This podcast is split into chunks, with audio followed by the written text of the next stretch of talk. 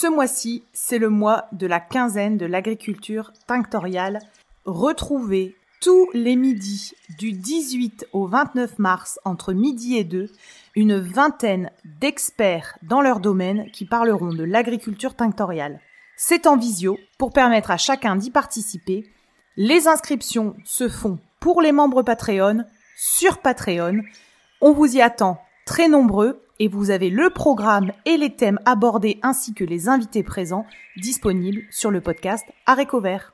Belle journée Bonjour et bienvenue dans le podcast Aréco Vert, le podcast qui vous parle d'art, d'écologie et de verdure. Je suis Pauline Leroux, ingénieure agronome passionnée de plantes et je vous emmène à la découverte de la couleur végétale et de toutes ses applications. Que ce soit dans le textile, l'ameublement, l'artisanat, la décoration et dans d'autres domaines, chaque jeudi et samedi à 7h30, je vous propose des épisodes riches avec des invités passionnants pour approfondir le sujet de la couleur végétale sur toute la chaîne de valeur. Mon but Fédérer et démocratiser la couleur végétale dans nos vies. Alors, c'est parti Bonne écoute Donc bonjour à tous, je suis ravie d'accueillir sur le podcast Caroline Cochet. Bonjour Caroline. Bonjour. Alors Caroline, tu es plus connue sous le nom de Mademoiselle C, mais euh, la première question que je vais te poser, c'est est-ce que tu peux nous expliquer euh, ton parcours, euh, comment t'en es arrivée à la couleur végétale, qui t'a formée et comment t'as créé Mademoiselle C? Alors mon parcours, mon parcours commence à être un, parcours relativement long puisque ça fait dix ans maintenant, même un peu plus de dix ans que je pratique la teinture naturelle. Euh, je suis venue au départ à la teinture naturelle parce que j'étais tricoteuse et que j'avais une grande passion pour euh, l'achat de laine euh, teinte artisanalement. Alors attention, teinture artisanale, pas forcément naturelle, mais bon, ça a été ma passion pendant très très très longtemps. J'ai rencontré des teinturières à ce moment-là qui m'ont gentiment invité à essayer moi-même la teinture ce que j'ai fait. À l'époque, je vivais à Paris dans un tout petit appartement euh, et j'ai commencé à teindre chez moi avec euh, des teintures, euh, euh, on va dire, de synthèse. et puis très vite, j'ai eu envie de me former. Et je ne sais pas pourquoi, je suis tombée sur une formation avec Sandrine Rosier en 2012 et je dois dire qu'elle m'a ouvert une porte et un univers qui a été pour moi la révélation. Euh, c'était comme si comme si ça me parlait de très très loin. Euh, la teinture de manière générale, mais la teinture naturelle encore plus. En tout cas, j'ai eu des, voilà, j'ai vraiment euh, adoré. Et à partir de cette formation en premier lieu avec Sandrine Rosier, il faut dire que bon, sa personnalité euh, est aussi très très importante dans la transmission. moi, je suis ravie d'avoir commencé avec elle. C'est quelque chose qui me euh, qui me porte en fait depuis que je l'ai rencontré. Euh, son énergie, euh, sa passion m'anime également. Et donc je me sens complètement dans, dans la transmission de ce qu'elle pouvait transmettre à l'époque, c'est-à-dire en 2012, et, ça commence à dater. Voilà. Donc ça c'est le début de mon parcours. Ensuite, je me suis retrouvée à atteindre beaucoup de laine au départ euh, pour mon activité de tricot. Et peu à peu, je suis allée vers le textile. J'ai aussi décidé de quitter Paris. Euh, également en 2012. Mmh. En fait, tout s'est fait euh, un peu de manière coordonnée. J'ai commencé à mettre un pied dans la teinture et puis j'ai changé de vie. Euh, et la teinture est venue, euh, je dirais, remplir un espace où je savais pas trop ce que j'allais faire de mon temps. mais ça, ça me plaisait.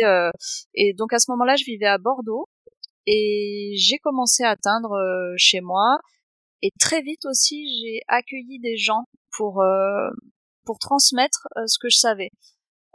même si c'était une, courte expérience, j'ai commencé très très vite la transmission. Et puis la transmission m'a amené vers me former plus. Et je dirais que dans mon parcours, les deux autres grandes étapes ont été en 2015 un voyage au Japon mon premier voyage au Japon qui a été euh, bon là une révélation pour moi euh, que ce que je voulais faire c'était de l'indigo. voilà, j'ai été au Japon pour apprendre euh, l'indigo et le shibori chez quelqu'un qui s'appelle Brian Whitehead. C'est un Canadien anglophone qui propose des stages dans la région de Fujino à une heure de Tokyo. Euh, ça a été un gros voyage pour moi. Hein. C'était la première fois que je partais loin de chez moi toute seule. J'ai pleuré pendant une semaine avant de partir et et, euh, et pareil. Là encore, euh, après je voulais plus revenir. Mmh.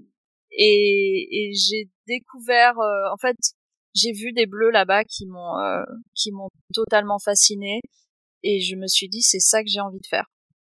Et donc je suis rentrée et j'ai travaillé, j'ai travaillé, j'ai travaillé et j'ai fait que du bleu pendant assez longtemps. Euh, et puis en 2019, je suis retournée au Japon à nouveau. Et là, c'est une autre bascule pour moi, c'est-à-dire que je venais de rencontrer aussi quelqu'un euh, ici euh, dans ma région qui était japonaise. En fait, j'ai rencontré beaucoup de japonais. Entre temps, j'ai eu une grosse, euh, un gros réseau qui s'est créé et qui faisait du sukumo elle-même, qui faisait de la teinture traditionnelle japonaise fermentée. Euh, et en 2019, je suis allée au Japon spécifiquement pour essayer de rencontrer des gens qui, qui pratiquent ça, euh, pour aller sur l'île de Tokushima, sur la, dans la ville de Tokushima plutôt, et sur euh, l'île de Shikoku. Et voilà, pareil, je suis rentrée en me disant, bah, ça y est, j'ai encore un truc encore plus précis que ce que je veux faire avec l'indigo. C'est cette technique-là, c'est ça. J'ai, ressenti plein de sensations pendant pendant ce deuxième voyage à nouveau qui m'ont qui m'ont porté cette fois-ci complètement vers la plante, euh, vers la culture de la plante, alors qu'avant je ne travaillais qu'avec des extraits et je n'avais vraiment pas de pas d'attirance directe pour les plantes. En fait, c'est venu c'est venu très petit à petit euh, et, et c'est venu aussi avec le fait de changer de lieu de vie. C'est-à-dire que je suis passée de Paris Centre à Bordeaux Centre, puis de Bordeaux mm. Centre à la campagne où je suis maintenant euh, à une quarantaine de kilomètres de Bordeaux. Et tout ça euh, euh, s'est fait euh, au bon moment pour moi pour pour avoir pour aller vers la plante en fait de plus en plus. D'accord. Voilà. C'est pour ça que juste sur mon site, c'est de la couleur vers la plante. D'accord. Alors j'ai déjà deux premières questions. Euh, les voyages comme ça au Japon, etc. sur la couleur, est-ce que c'est des voyages qui sont organisés? C'est-à-dire, est-ce que c'est des voyages un peu thématiques où tu sais que tu vas apprendre ça comme on fait un stage?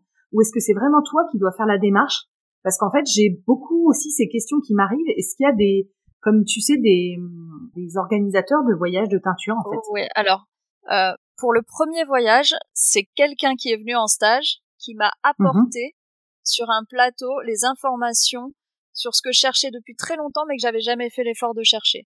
Je n'avais, je voulais aller au Japon et je voulais aller au Japon pour teindre. Et quelqu'un est venu en stage et m'a dit, il y a un Canadien qui propose des stages sur 10 jours pour faire du shibori. C'est super son programme. Renseigne-toi. Voilà le contact.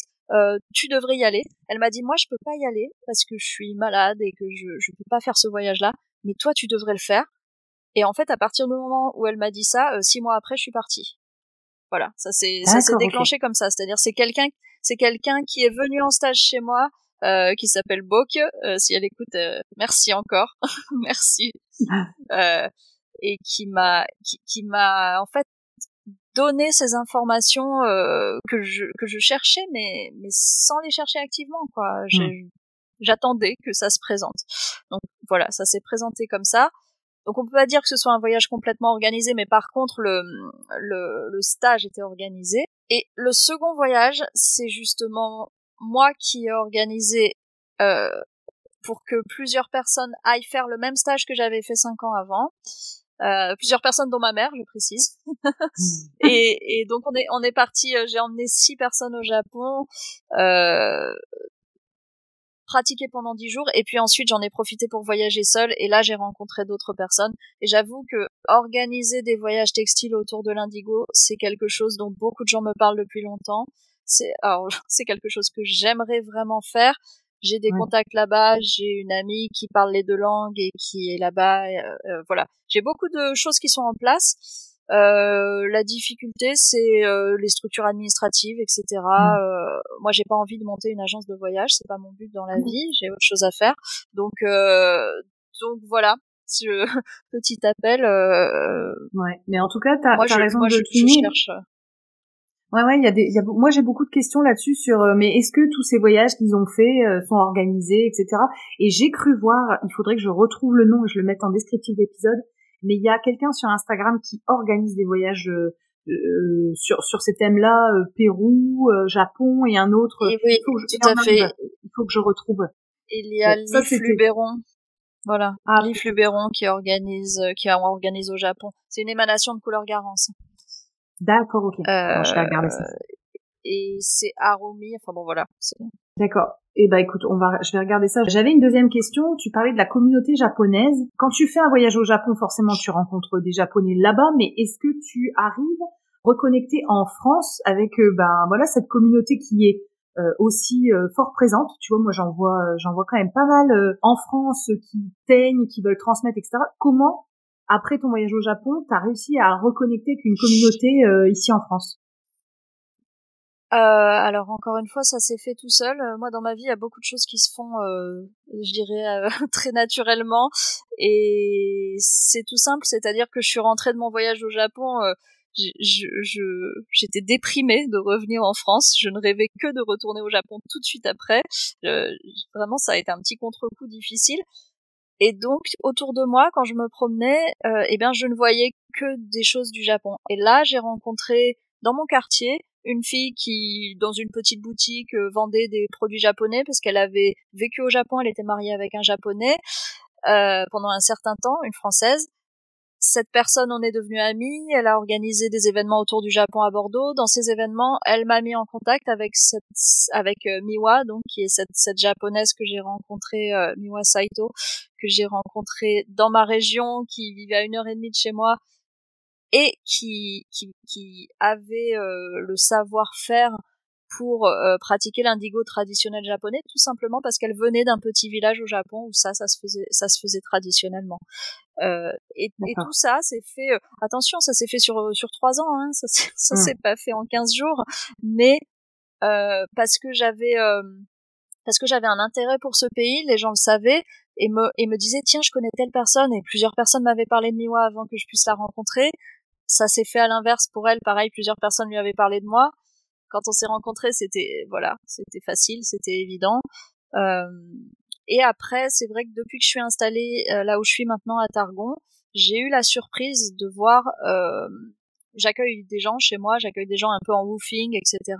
Mhm. Euh, et beaucoup, beaucoup d'asiatiques. Et notamment, euh, là encore, une japonaise est venue très très tôt elle est revenue, on est devenus amis, on a voyagé ensemble au Japon. Si je fais un jour des voyages textiles, ce sera avec elle euh, en tant que traductrice et, elle, elle, fait partie de voilà de ma famille maintenant. Hein, euh.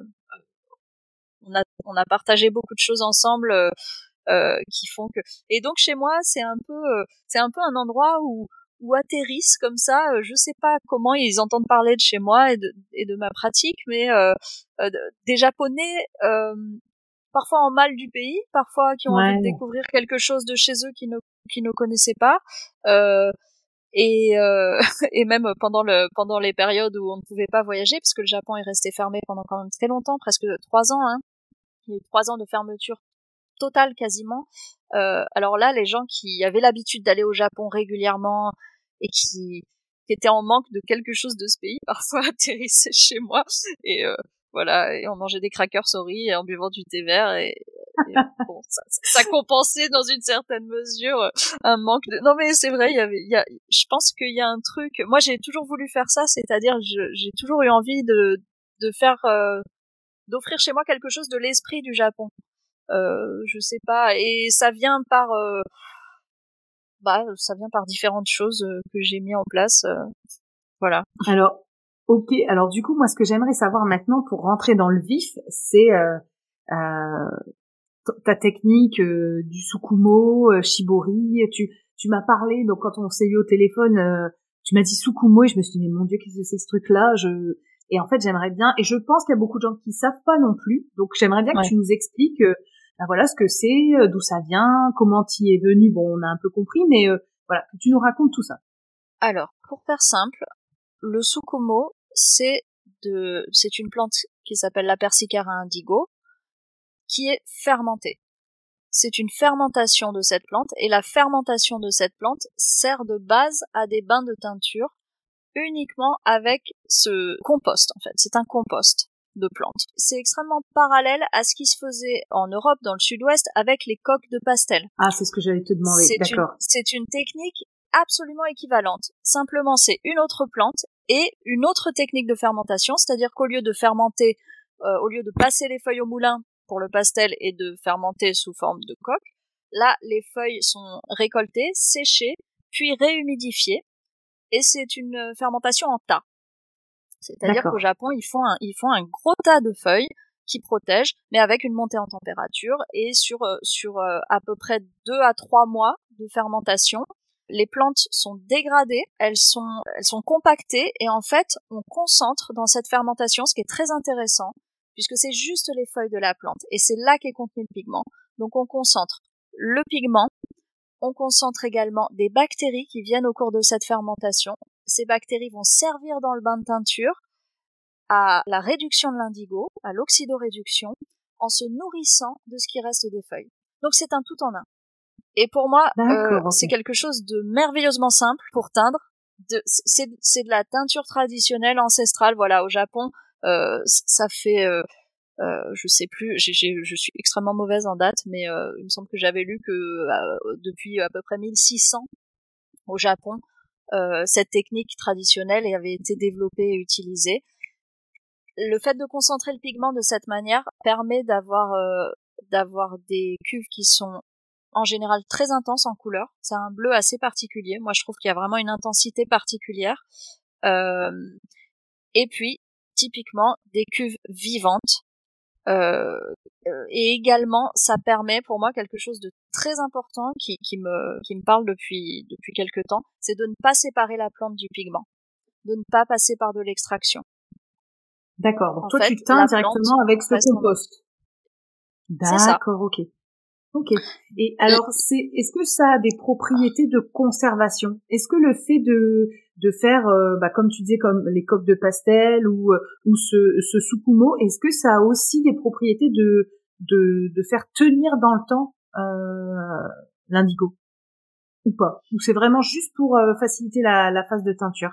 Alors ça, je saurais pas le dire parce que euh, je saurais pas le dire parce que là, je pense que pour moi, la tenue dans le temps de l'indigo, c'est plutôt sur la technique de teinture, c'est sur le nombre de trempages et d'oxydation qu'on va faire. Euh, et c'est là qu'on crée la solidité, c'est-à-dire que à chaque mmh. trempage dans l'indigo euh, vient arrive une nuance supplémentaire, on fonce l'indigo à chaque trempage et oxydation. Attention, c'est important. Les trempages, c'est pas le plus important. Pour moi, le plus important, c'est l'oxydation dans la teinture à l'indigo, euh, et c'est les temps d'oxydation. Et donc, euh, c'est le nombre de trempage et d'oxydation qui donne ces couleurs très foncées qui sont extrêmement solides dans le temps. Voilà, pour moi. Moi, je voulais te, te, te parler de la conservation de la matière. Tu sais, ton sukumo, est-ce qu'il dure plus longtemps? Que par exemple de l'extrait euh, de feuilles d'indigo ou, de, ou des, des, extraits que tu as tout prêt je comprends pas. Est-ce qu'il dure plus longtemps Ce que ça veut dire pour toi? Bah, ton, Ta matière. Est-ce qu'on peut, est-ce qu'on peut le conserver dans le temps Exactement, c'est ça. Ouais. Est-ce que c'est, est-ce que cette, cette technique, ouais, voilà. Est-ce que cette technique, elle permet en plus de tenir plus longtemps ta ressource entre guillemets? Alors euh, non, pour moi c'est assez équivalent, c'est-à-dire que on a on a extrait le pigment au départ pour pouvoir le conserver, le diffuser et, et bien sûr le vendre.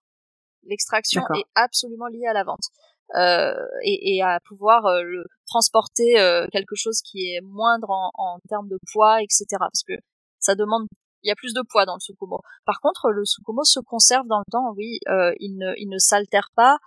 Euh, moi, je sais que euh, normalement, une fois qu'on a fait le compost, on attend encore un an de séchage pour teindre.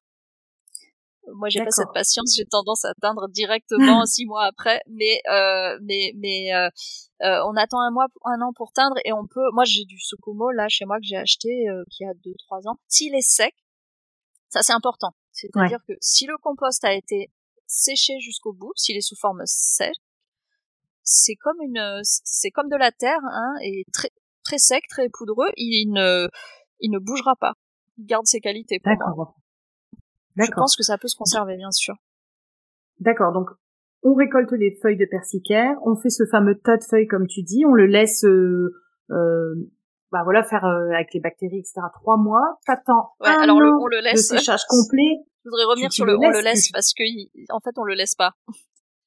Ah. Non, non, on le laisse pas. C'est-à-dire que c'est trois mois où on le, où on le retourne. C'est trois mois où on passe tous les trois, tous les trois, quatre jours pour passer ce qui est, en fait, ce qui est à l'intérieur du compost est extrêmement chaud et se liquéfie. Et l'extérieur, au contraire, sèche avec les, avec les vapeurs. Donc il faut passer son temps à ramener l'extérieur à l'intérieur, à casser les mottes, euh, à, à, manipuler en fait cette, euh, cette masse pour l'aider à se concentrer de manière homogène. Donc euh, oh, on est actif euh, à ce niveau-là. Et des fois il faut ramener de l'eau. Voilà, des fois il faut ramener de l'eau parce que euh, ça sèche trop. Il y a un dosage sur l'eau et sur la température. Euh, et ça, c'est, c'est, ça fait partie des grands mystères que j'essaye de percer actuellement. D'accord, ok. Donc une technique, une technique particulière. Est-ce que toi tu cultives de la persicaire indigo du coup? Oui, depuis quelques années, euh, je me suis pas notée depuis quand? Depuis 2019, non, depuis 2020. J'ai commencé à cultiver en 2020. Euh, ouais, 2020. C'était ma première année de culture. Euh, alors, là encore, ça s'est fait par euh, rencontre euh, tout à fait euh, opportune et, et, et, que je n'ai pas cherché, qui sont venus à moi. Par les gens qui venaient en stage, j'ai rencontré quelqu'un dans ma région qui était très très intéressé par l'indigo. C'est quelqu'un qui s'appelle Dominique, qui est intéressé par toutes les techniques de teinture, euh, qui a des moutons. Enfin bon, voilà. Euh, et ce, ce monsieur m'a dit euh, c'est super ton projet. Si tu veux, je te mets à disposition mon tracteur, mon terrain, et je te fais, je te cultive de la persicaire.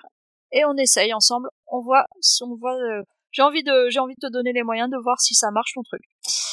Donc euh, bah là, euh, moi c'était c'était sur un plateau quoi. C'est-à-dire que j'avais trouvé quelqu'un pour m'aider à la culture. Euh, j'avais des graines par mon ami Miwa qui, m'avait fourni des graines de persicaire et donc j'avais quelques plants chez moi que je gardais précieusement pour garder la graine puisque c'est une annuelle et qu'il faut récupérer des graines chaque année pour pouvoir planter l'année suivante. Et, euh, et donc on a démarré une petite culture expérimentale euh, euh, sur un petit format, je sais plus combien on a fait au début, peut-être 50 mètres carrés. D'accord. Et là, j'en suis à la quatrième année. Je cultive 100 mètres carrés. Moi, je cultive pas énorme en termes de volume. En fait, je cultive le volume que je peux moi gérer à la main.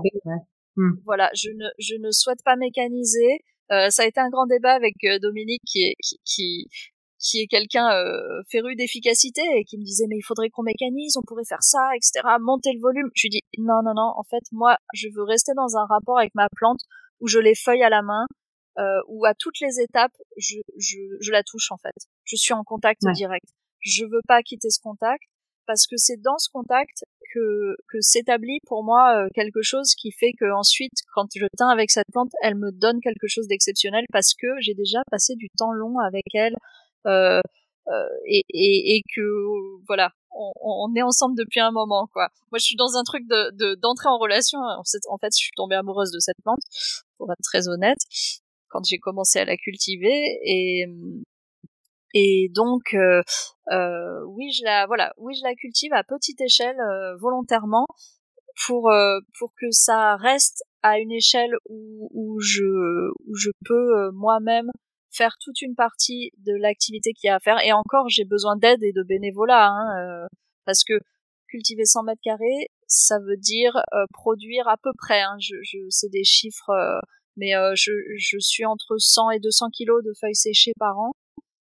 Et avec ça, je peux faire un tout petit compost. On est dans des tout petits volumes de compost. On n'est pas du tout dans les volumes de compost habituels qui se font au Japon. Ouais. Et d'ailleurs, c'est pour ça que je ne composte pas en tas les Japonais compostent en tas parce qu'ils ont des gros volumes.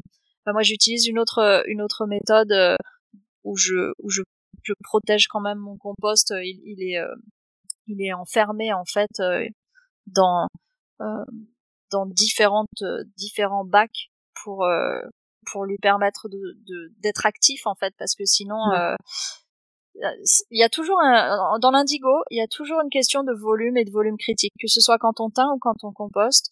Euh, et on le, enfin, je pense que tout le monde le sait maintenant, mais plus on a du volume, plus c'est facile. Plus chimiquement, euh, les réactions chimiques tiennent sur le temps long et se font facilement. À partir du moment où on, travaille sur des petits volumes, on est obligé d'aider et de, de, soutenir ces réactions chimiques en étant très très précis et attentif dans la manière dont on travaille. Et ça, c'est valable et pour la teinture et pour et pour la fermentation en amont. Voilà. D'accord. Alors du coup, euh, cette activité de, de compostage, hein, si on peut dire, euh, pour réaliser le soukumo, c'est c'est c'est ton activité. Donc toi, Mademoiselle C, c'est quoi? C'est quoi ton activité? Raconte-nous un petit peu. Alors mon activité, euh, donc depuis euh, depuis 2013 où j'ai vraiment lancé l'idée d'avoir un atelier de teinture et, et d'appeler ça l'atelier de Mademoiselle C, je je, je, je teins, je teignais pour moi, pour euh, euh je, je fais euh, des créations, mais euh, j'avoue que je suis assez modérée dans ma dans ma dans ma production de création. Euh, comme tout, hein, moi je, je suis quelqu'un qui j'ai pas envie de me laisser embarquer dans. ça fait plusieurs fois que je fais de ma passion mon métier et je sais à quel point on peut se laisser vite embarquer et détourner de ce qu'on aime vraiment faire parce que on se retrouve contraint, parce qu'il faut faire du chiffre, parce que je sais pas quoi. Donc euh, moi je suis très attentive à rester au contact de ce que je fais et à rester au contact du, du plaisir à faire les choses. Euh, Et donc euh, je, je, je crée, euh, je fais des créations euh, à la fois textiles, vestimentaires et déco, et aujourd'hui même d'art textile, euh, mais vraiment avec parcimonie. Je ne vis pas de ça je vais être très honnête.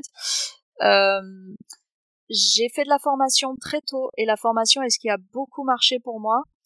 Donc j'ai vécu de la formation sur sur quasiment les huit dernières années. Voilà. Euh, Aujourd'hui, euh, j'ai décidé que qu'une page se tournait et euh, j'ai arrêté, j'arrête les formations chez moi pour l'instant. je les arrête pour en fait, je les arrête pour travailler pour moi et parce que j'ai vraiment envie d'être beaucoup plus dans de la recherche que dans, de la formation de type initiation. En fait, j'ai fait ça pendant j'ai transmis, euh, je dirais, le goût de la teinture à beaucoup de gens. Je, crois que j'ai compté, ça fait plus de 400 personnes qui sont venues dans mon atelier sur euh, sur les huit dernières années. Euh, C'était super. J'ai fait des rencontres euh, géniales. j'ai appris plein de choses. faire de la formation, c'est génial. C'est vraiment, c'est vraiment un endroit d'apprentissage pour moi un endroit de transmission, un endroit d'échange, euh, mais on s'use. Euh, et à un moment, on fatigue, et à un moment, l'énergie n'est plus là. Et euh, moi, c'est le moment où j'ai l'alerte rouge qui me dit oh, oh, attention, il faut passer mmh. à autre chose. Et donc, c'est pour ça que j'ai décidé cette année de que c'était ma dernière année où je donnais des formations. Donc là, l'offre de stage qui était sur mon site n'est plus active, n'existe plus. Euh, il reste des formations en ligne, il reste, euh, je, garde en fait une partie formation, mais plutôt sur des formations sur un temps long en ligne. Mm-hmm. Euh, et, et, surtout, ce que ce que j'envisage de faire là, c'est vraiment de la recherche. C'est ça qui me plaît en fait. C'est moi, c'est l'indigo m'a m'a posé tellement de questions, euh, m'a tellement euh, titillé euh, techniquement parlant, chimiquement parlant. J'ai pas du tout, j'ai pas du tout une, une culture de chimiste moi. Hein. Je suis quelqu'un de littéraire au départ, donc ça a été très dur pour moi, mais ça a été passionnant comme apprentissage. parce qu'il y avait ce défi justement de, de, de comprendre, de d'arriver à avoir une image un peu plus globale que que et ça a pris du temps. Et euh, je suis en train de me perdre sur la question qui était euh, non mais du coup qu'est-ce que je fais à l'atelier voilà la formation la recherche formation recherche je dirais recherche et développement qui est quelque chose que je suis en train de là vraiment de de, de mettre en place euh, et les créations euh, les créations euh, textiles D'accord. donc là si je comprends bien tu fais un switch entre tes formations physiques on va dire où tu voyais les gens tu les accueillais avec de la recherche le but c'est quoi? C'est de te mettre à dispo d'entreprises qui aimeraient se lancer et de chercher avec elles le bleu parfait, etc. Ou euh, de faire, je sais pas, euh, comme une mini thèse sur une particularité de l'indigo. Euh, c'est quoi un peu ce que tu ce que tu vises? Alors il y a il y a plusieurs choses et puis pour l'instant c'est je suis en phase où, où j'ai fermé des portes mais je ne sais pas tout à fait lesquelles vont s'ouvrir donc je suis aussi dans la phase euh, d'entre deux euh, mmh. voilà ce qui est certain c'est que euh, j'ai un projet d'écriture de livre qui est en cours Génial. Voilà, déjà ça, ça va, ça va me prendre un certain temps et c'est en cours, c'est signé avec un éditeur autour de ma pratique de l'indigo. et je, et c'est vrai que je, je souhaite accompagner des gens dans du développement de projet, mais ou, ou dans leur pratique de teinture à l'indigo, mais je dirais des gens qui, qui ont déjà une expérience, quoi. C'est-à-dire euh, des gens qui euh, perfectionnement plutôt. Ouais, c'est ça, qui qui cherchent à, à, à modifier leur process ou, ou justement à, à, réfléchir ou à chercher euh, le bon équilibre pour eux ou je sais pas, mais et c'est assez global, c'est-à-dire que euh, je me suis rendu compte au fur et à mesure des formations que je proposais que euh, souvent en stage, ce qui se passe, ça dépasse largement la teinture. On va au-delà de ça, euh, dans l'échange, dans ce qu'on ce qu'on peut. et ce que je crois que ce qui me passionne, c'est le, le rapport à l'humain de manière générale. C'est voilà, c'est rencontrer des gens et, et, et, être dans un échange et être aussi moteur des fois dans leur, enfin, les aider à, à amorcer leur changement, etc. Euh, euh, moi, je sais que j'ai des, euh, enfin, je pense que tu l'as compris, euh, j'ai une espèce de de facilité à, à bouger, à aller dans des directions qui sont pas prévues, à avoir la confiance aussi. Mmh. Mmh. voilà. Euh, moi, j'ai ce euh, j'ai une espèce de boussole à l'intérieur qui me dit très vite là ça va, là ça va pas. Et quand ça va pas, je peux pas rester. Donc euh, ça c'est moi je peux pas échapper à ça. Et ça peut être un problème, mais pour moi c'est une c'est une chance et c'est une grande chance. Et beaucoup de gens se perdent en fait. Euh, euh, et je trouve que c'est intéressant de, de, de raccrocher aussi euh, euh, au sens de ce qu'on fait, de, de c'est quoi le sens de, de, son activité, euh, qu'est-ce qu'on cherche vraiment. Euh, et c'est clair que les gens qui vont venir chez moi euh, sont pas forcément les gens qui sont en recherche de process, de bénéfices, de trucs, de machin. C'est pas mon langage, quoi. Moi, je suis pas école de commerce. Hein. Euh... Ouais, d'accord. euh, voilà. Moi, j'assume que des fois, il n'y a pas de bénéfices. Il y a plein de choses que j'ai fait. Euh, et typiquement, la culture de la persicaire et sont des choses que je fais 100% à perte financièrement. Mais, par Mais alors, qu'est-ce que j'y gagne? Qu'est-ce que j'y gagne En fait, euh, et, et on est au-delà, c'est-à-dire que ce que je gagne, c'est de l'expérience, c'est de la compréhension, c'est des choses que aujourd'hui je vais pouvoir, euh, en, avec cette expérience, euh, monétiser quelque part, euh, euh retransmettre, et, et puis euh, et puis même même pour moi quoi, c'est euh, ce temps que je m'autorise pour moi, il est je gagne beaucoup en fait. C'est pas du tout du temps perdu. Et l'idée, c'est de chercher un équilibre en fait, de trouver, de trouver son équilibre euh, euh dans cette activité, ces activités artisanales qui qui nécessitent. Euh, alors moi, j'étais avant d'être artisan, j'étais intermittente du spectacle, donc j'avais compris quelques trucs, c'est-à-dire que on met pas tous ses œufs dans le même panier, on n'a pas un boulot, on fait plusieurs choses euh, et, euh, et ça se complète en fait. Voilà. D'accord. Euh, j'avais des questions, euh, donc je suis allée voir ton site. J'ai vu que tu, alors encore quelque chose que je ne connais pas. J'ai vu des graines de chiso. Je sais pas si je prononce bien. Euh, j'ai vu ça sur ton site et je me suis, dit, mon dieu, encore qu'est-ce que c'est que ça? Est-ce que tu peux nous expliquer? Ah, Ça c'est une, une, petite particularité souvenir du Japon en fait. le shiso c'est une plante qui s'appelle peria en français et euh, c'est une plante alors euh, au départ euh, on va dire aromatique utilisée en cuisine beaucoup au Japon. Donc c'est comestible hein.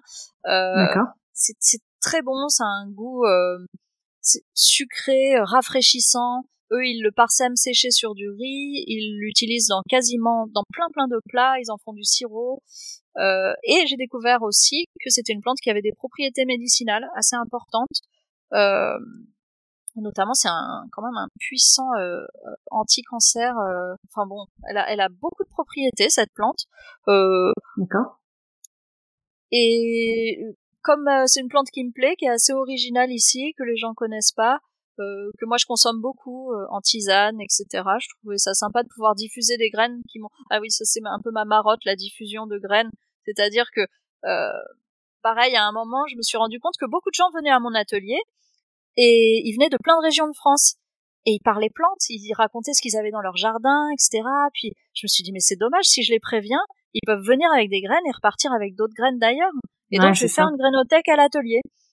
Ah, et puis en plus, ça m'a semblé tellement essentiel, c'est-à-dire que là, on, est quand même dans un moment où la privatisation du vivant est, est, est, est à son maximum. Il y a un grand n'importe quoi là-dedans.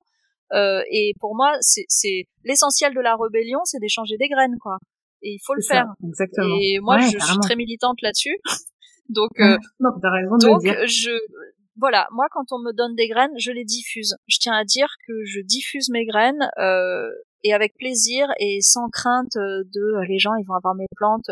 et mes graines d'indigo, elles viennent de ma copine japonaise qui les a ramenées, qui les a adaptées en France et qui les diffuse également. Et pour moi, la graine, ça se diffuse, ça se privatise pas. Et ça, c'est très très important. C'est euh, voilà, c'est mon approche. C'est très bien que euh, tu militant. C'est très bien que tu et je et j'assume. Ouais, non, c'est très bien. Voilà. Et il y a beaucoup de gens qui écoutent le podcast. Donc, euh, donc je diffuse mes graines de chisme. Oh, Bon bah en tout cas tu nous as appris quelque chose parce que moi je ne savais pas du tout ce que c'était. Euh, maintenant j'aimerais parler euh, de ton écosystème. Vas-y. Oui, non, non, j'allais dire, je conseille vivement de le déguster en, tisane quand même, c'est extrêmement bon. Et j'ai un projet de développer des tisanes aussi à un moment parce que voilà, dans bah tous les trucs que j'ai envie de faire. D'accord, ok. Bon alors du coup, euh, parler un petit peu de ton écosystème. Donc, donc toi, tu fais des stages, etc. Où où tu te où tu t'approvisionnes en donc on a compris le Sukumo stock il fait, mais euh, par exemple euh, tes tissus, euh, tes, tes, tes autres on va dire drogueries, euh, où est-ce que tu t'approvisionnes, qui sont tes partenaires, euh, voilà. Ouais.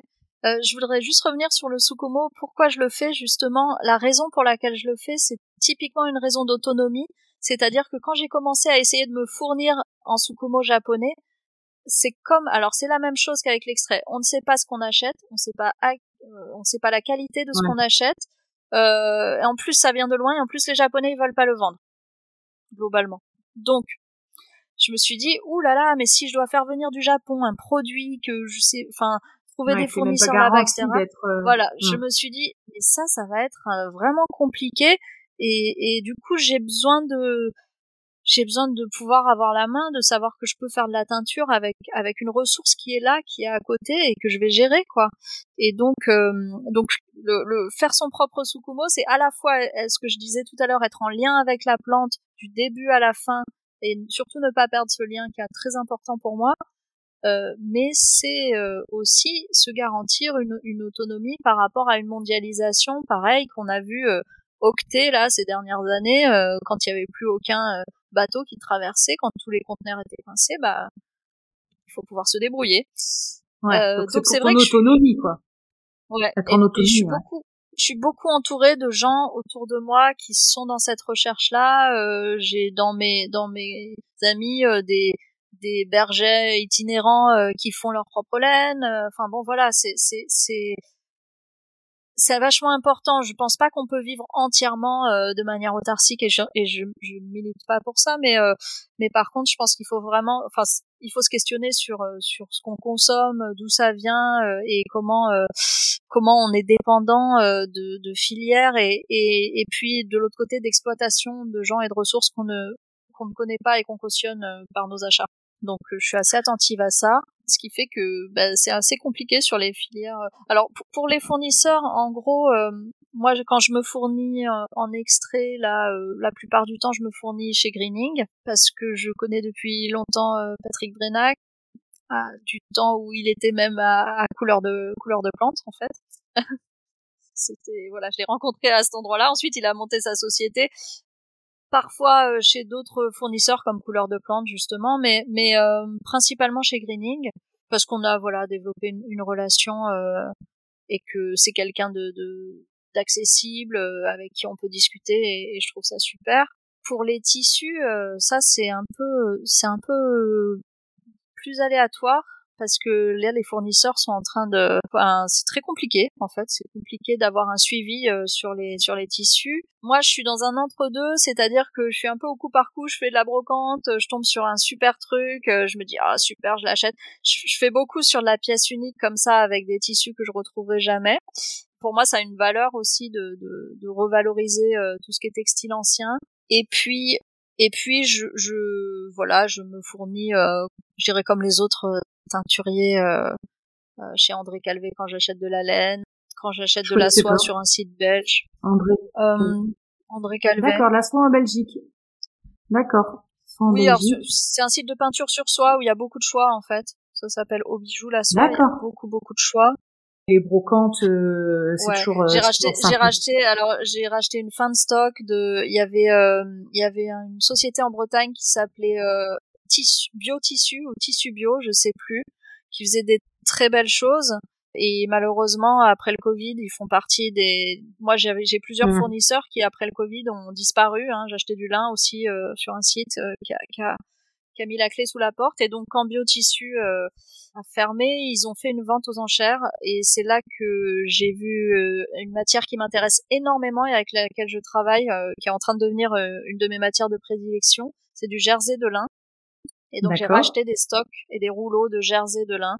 je trouve cette matière incroyable, extrêmement belle fluide. Et, et ça rejoint, ce qui est intéressant, c'est que ça rejoint mon goût pour le tricot, c'est-à-dire qu'au départ, je suis une tricoteuse et le jersey, c'est une, mm. une maille. Euh, donc c'est du mm. lin tricoté et, et, c'est mon truc. c'est mon truc, cette matière.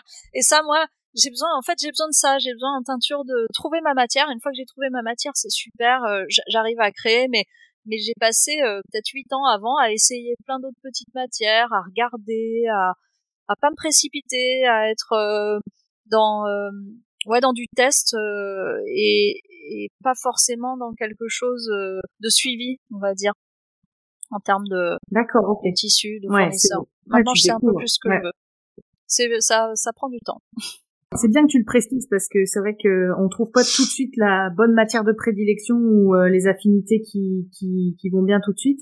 C'est quand même vachement important en teinture. Il y a une règle d'or mais vraiment ne pas lésiner sur la qualité de la matière, puisque quand on teint, on rajoute de la couleur, mais on ne couvre jamais la matière.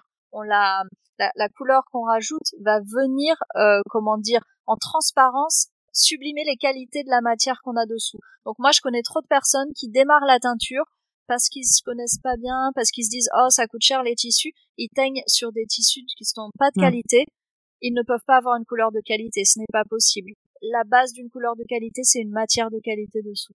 Et ça, c'est très très important. Euh, et, et, et, ça fait partie des choix et des arbitrages. Et c'est sûr qu'au début, euh, c'est un peu difficile des fois de, de trouver ces matières-là, mais ça vaut le coup d'aller les d'aller les chercher et les explorer, parce que euh, sur certaines matières, c'est là où on révèle les, les couleurs naturelles.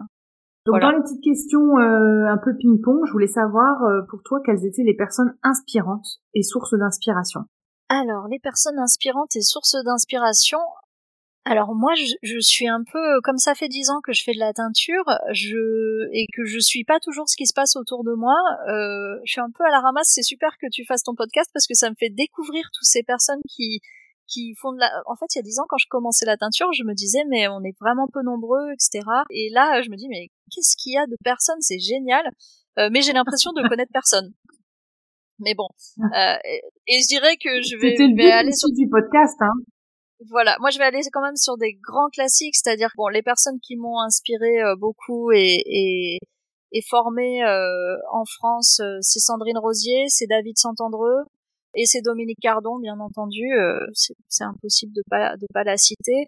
C'est euh, ensuite euh, des personnes inspirantes. bah, il y en a beaucoup au Japon aussi pour moi. Et je sais que certaines personnes ont déjà cité cette, ce groupe de Tokushima qui s'appelle Buaisu, mais clairement c'est très très intéressant ce qu'ils font, à la fois la démarche, ce qu'ils proposent, et je dirais même la manière dont ils dont ils marketent le truc, dont ils dont ils se vendent. Euh, est très intéressant. Il y a un autre japonais qui est un petit peu plus discret mais qu'on trouve sur Instagram et qui fait des choses magnifiques. Euh, il a un nom imprononçable. Awonoyo, euh, c'est Takayuki Ishii, ça c'est son, c'est son. Awonoyo, c'est là, c'est son son site et c'est sur ce nom-là qu'on le retrouve sur Instagram, mais sinon il s'appelle Takayuki Ishii et c'est quelqu'un qui, qui a une pratique euh, en termes de shibori euh, qui est très très très très belle qui propose des stages aussi. Voilà, c'est c'est tu m'enverras un, un, tu m'enverras par mail les écritures, je les mettrai dans le descriptif parce que là, ouais, ouais, je suis désolée. Ah, non, non, ah, ah, ah, et, et euh, non, je voudrais un petit mail.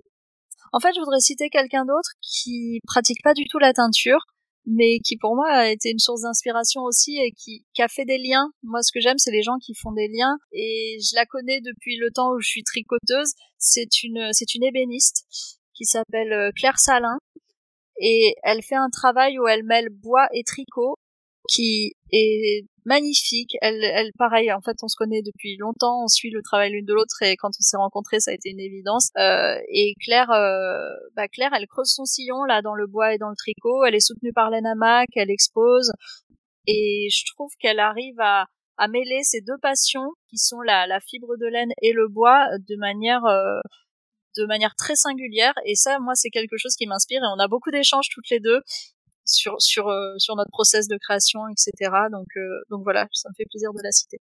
Ok euh, je voulais savoir pour toi qui fédérait aujourd'hui autour de la couleur végétale la teinture végétale? Ah bah ça c'est facile hein, parce que c'est Dominique Cardon. Il y a, y a personne enfin c'est vraiment c'est c'est la personne qui euh, déjà qui, qui est là depuis longtemps, qui, tout le travail qu'elle fait là, ces dernières, ces dernières publications, euh, les 157 couleurs de Paul Gou, la manière dont elle, dont elle fait cet effort de nous retranscrire ces recettes de teinturier pour qu'on puisse les utiliser aujourd'hui, euh, là, ça va au-delà du, du, travail de recherche qu'elle fait, c'est-à-dire qu'elle essaye vraiment de d'embarquer les gens dans ce savoir-faire traditionnel qu'on a eu et qu'on a perdu, d'amener les gens à nouveau vers ça pour qu'on évite euh, idéalement euh, tous les tutos euh, avec du chou rouge. Et je trouve que qu'elle le fait avec avec persévérance, avec humilité, avec passion. Euh, et c'est toujours génial de, de, de, la rencontrer, de l'entendre en conférence ou de lire ses ah. bouquins. Donc en tout cas, il y aura euh, il y aura un épisode euh, donc euh, qui est déjà sorti au moment où ton épisode sortira, donc avec Dominique Cardon et Sandrine Rosier qui viennent parler des 157 couleurs de Paul Gou qu'elles font en atelier. Ah. C'est incroyable cet épisode, il est vraiment comment on va dire, c'est du pratico-pratique comme tu dis, c'est comment faire revivre ce que faisaient les teinturiers avant et le, le servir sur un plateau aux teinturières d'aujourd'hui. Euh, donc euh, je vous invite à écouter cet épisode. Je n'ai plus le numéro en tête. Euh, je voulais savoir si tu étais une plante tinctoriale, laquelle tu serais et pourquoi. J'ai pas trop de doute sur laquelle tu vas choisir, mais là, je crois que de toute façon, là, moi, c'est la persicare avec laquelle j'ai établi un, un, lien de, que je disais, un lien amoureux. C'est une plante que j'aime à tout niveau et qui est simple. C'est une plante extrêmement simple, résiliente, très résiliente facile à vivre. Je sais pas, elle, euh, elle me, elle me plaît. Elle, euh, elle est vraiment, euh, voilà, c'est, c'est, c'est tout ce que j'aime. Et, et elle est généreuse. Elle est prolifique. Ok. Est-ce que tu as des livres que tu aimerais recommander aux auditeurs qui sont des grands lecteurs? Est-ce que tu as des livres à nous citer? Oui, j'ai des livres. Alors, c'est pas forcément des livres qui sont très faciles à trouver parce que euh, je sais pas si j'imagine que les gens ont remarqué qu'en termes de ressources et de livres euh, autour de l'indigo, euh, on trouve pas énormément de choses. Il y a quelques livres, mais vraiment très très peu. Alors moi, un livre qui m'a énormément aidé, il s'appelle, euh, c'est un livre en anglais, hein, la ressource est en anglais. Il s'appelle Singing the Blues with John Marshall as your guide.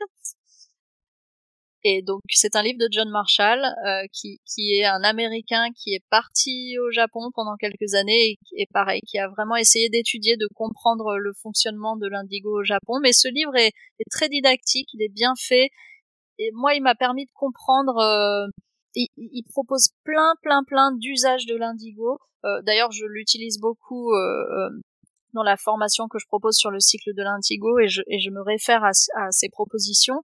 Et c'est, oui, c'est un livre, euh, c'est un livre très très très bien fait qu'il faut acheter sur son site. D'accord. Parce que c'est pas le genre de livre qu'on trouve euh, en librairie.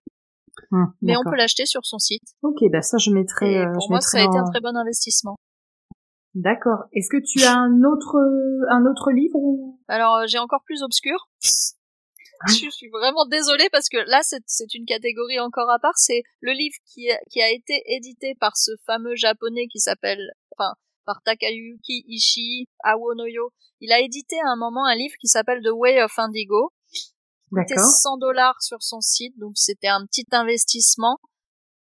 Euh, ça fait 50 pages, 55 pages, mais c'est ultra complet à la fois sur la teinture fermentée et sur la fabrication du compost en petit volume. Moi, c'est tout ce que j'attendais pour pour me lancer. Donc quand je l'ai acheté, pareil, je me suis dit bon bah ça y est, là j'ai le, j'ai, j'ai le bon outil et il n'est plus accessible sur son site, il n'est plus en vente. Moi, je l'ai recontacté pour essayer de voir s'il accepterait de le, de le diffuser à nouveau, peut-être en version numérique.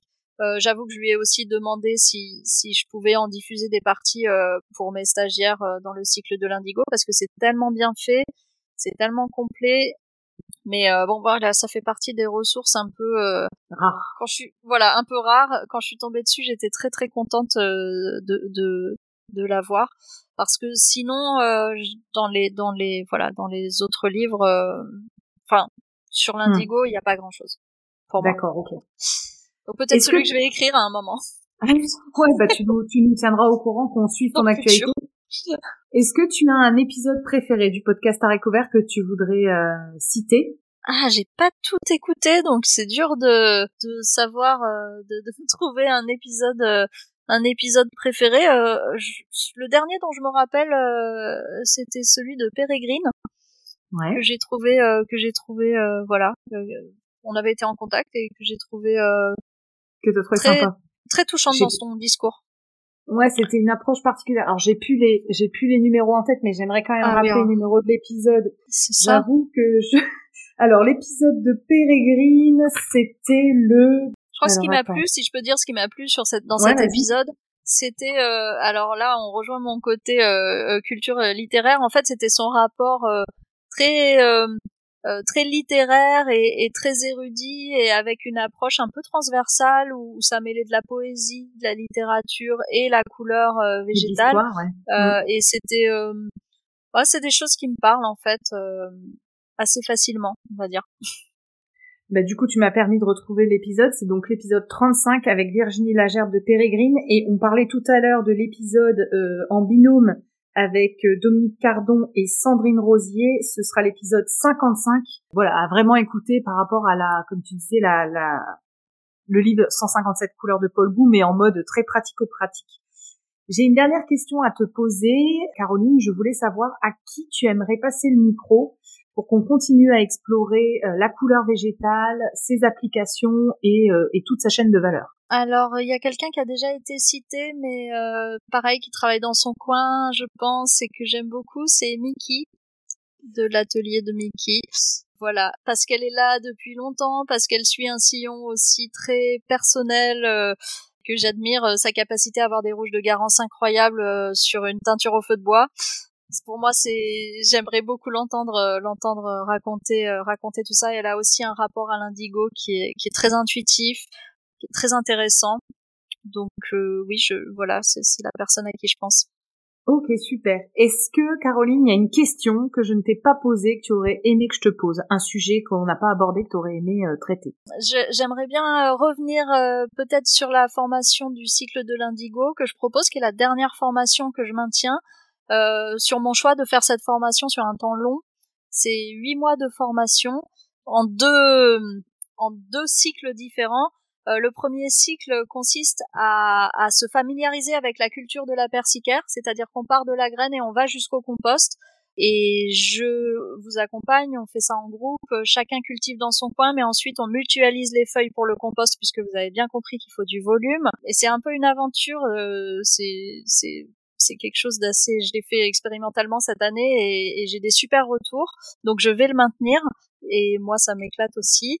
Et puis euh, ben, il y a un deuxième cycle autour des cubes fermentés et là je dirais que c'est vraiment destiné aux gens qui font déjà de l'indigo depuis un moment, qui ont des connaissances, qui ont envie d'aller dans cette direction des cubes fermentés mais plus vous avez déjà de connaissances, plus ça va être intéressant pour vous. Je ne conseillerais à personne de démarrer par ça là tout de suite, maintenant, demain. Euh, prenez le temps. Ça prend du temps la teinture, ça demande à être découvert euh, à son rythme, un peu lentement. Et, et c'est vrai que moi j'arrête l'initiation, euh, c'est pour laisser ça à d'autres. Je pense qu'il y a plein de gens qui font des trucs super, qui proposent des, des, des ateliers, des découvertes, etc. Commencez par là. Travaillez dans votre coin. Faites vraiment, faites-vous votre expérience Et ensuite, venez trouver les, les personnes ressources, les bonnes personnes pour vous, que ce soit David, que ce soit moi, que ce soit Sandrine ou d'autres personnes, voilà, pour vous aider dans votre dans votre pratique de la teinture. voilà. Bah, super. Merci beaucoup, Caroline. Eh ben, merci. Je vous invite à me rejoindre sur ma page Instagram Arécovert, A-R-T-E-C-O-V-E-R-T, pour y découvrir le nom des prochains invités. Je me permets de vous rappeler que la seule manière de soutenir ce podcast est de le noter et le commenter sur la plateforme d'écoute de votre choix. C'est ainsi qu'on arrivera à faire porter la voix de ces passionnés de la couleur végétale. Merci à tous